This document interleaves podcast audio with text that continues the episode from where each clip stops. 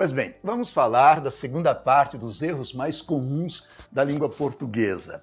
É, eu mostrei a vocês, só para recapitular, eu anotei aqui, né? Eu falei da diferença entre mim e você, e não entre eu e você, né? Depois a preposição entre, sempre mim. Falei também da diferença de mal com L e mal com U. Falei da diferença do A com H para indicar tempo passado e o A preposição para indicar tempo futuro. É, falei da redundância, da repetição de há muitos anos atrás. Você deve dizer apenas há muitos anos, então muitos anos atrás, e não há muitos anos atrás, né? Outra dúvida que nós esclarecemos aí para vocês, tem com acento, sem acento? Essas foram as dúvidas principais. Agora eu vou falar da parte 2, começando por para mim e para eu.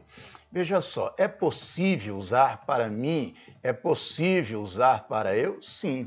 Se a função for de complemento, você usa sempre para mim não pode ser para eu, porque o pronome mim é um pronome oblíquo tônico de primeira pessoa do singular. Então você usa para mim na função de complemento. E você usa para eu na função de sujeito. Então na função de sujeito você usa para eu.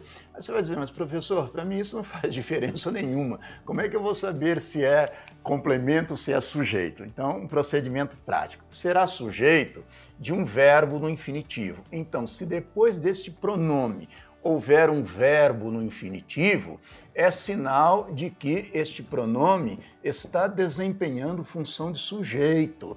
Aí, nesse caso, é para eu. O que é verbo no infinitivo, professor? São as formas verbais. O infinitivo é a forma verbal que termina em ar, er ou ir. Cantar, vender, partir, sair, pular, fazer, acontecer. Então, aí nós temos o infinitivo. Por exemplo, você diz assim: é deram o livro para mim. Não pode ser para eu, deve, deram o livro para mim. Então, deram o livro para mim. Veja que a função aqui é de complemento, né, de objeto indireto. Deram o livro para mim.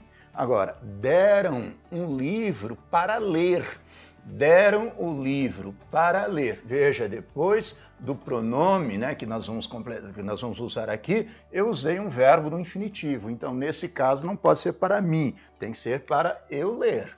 Ó, deram um livro para mim. Deram um livro para mim. Deram um livro para eu ler.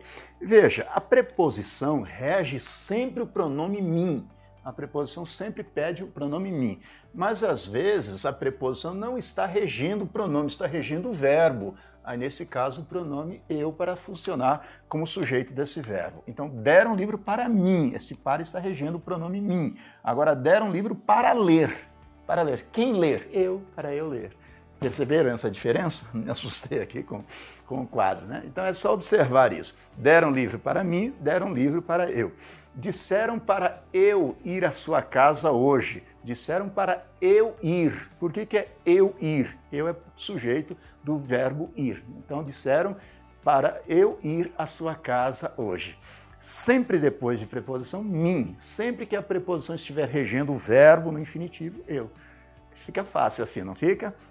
Mas veja só, às vezes fica fácil para mim, não fica fácil para você. Ah, professor, não entendi direito. Tudo bem, vamos esclarecer, dar mais, mais exemplos, tá? Por isso que eu peço a vocês que interajam conosco, porque às vezes uma dúvida que você tem é dúvida de muitos, e a pessoa não pergunta e muitos ficam com dúvida. E às vezes também eu não consigo chegar a essas dúvidas de vocês sem que vocês passem essas dúvidas para mim. Então não há problema nenhum, né? Formule essa pergunta, professor, não entendi dessa forma, eu explico de outras maneiras para que você consiga realmente entender, tá certo?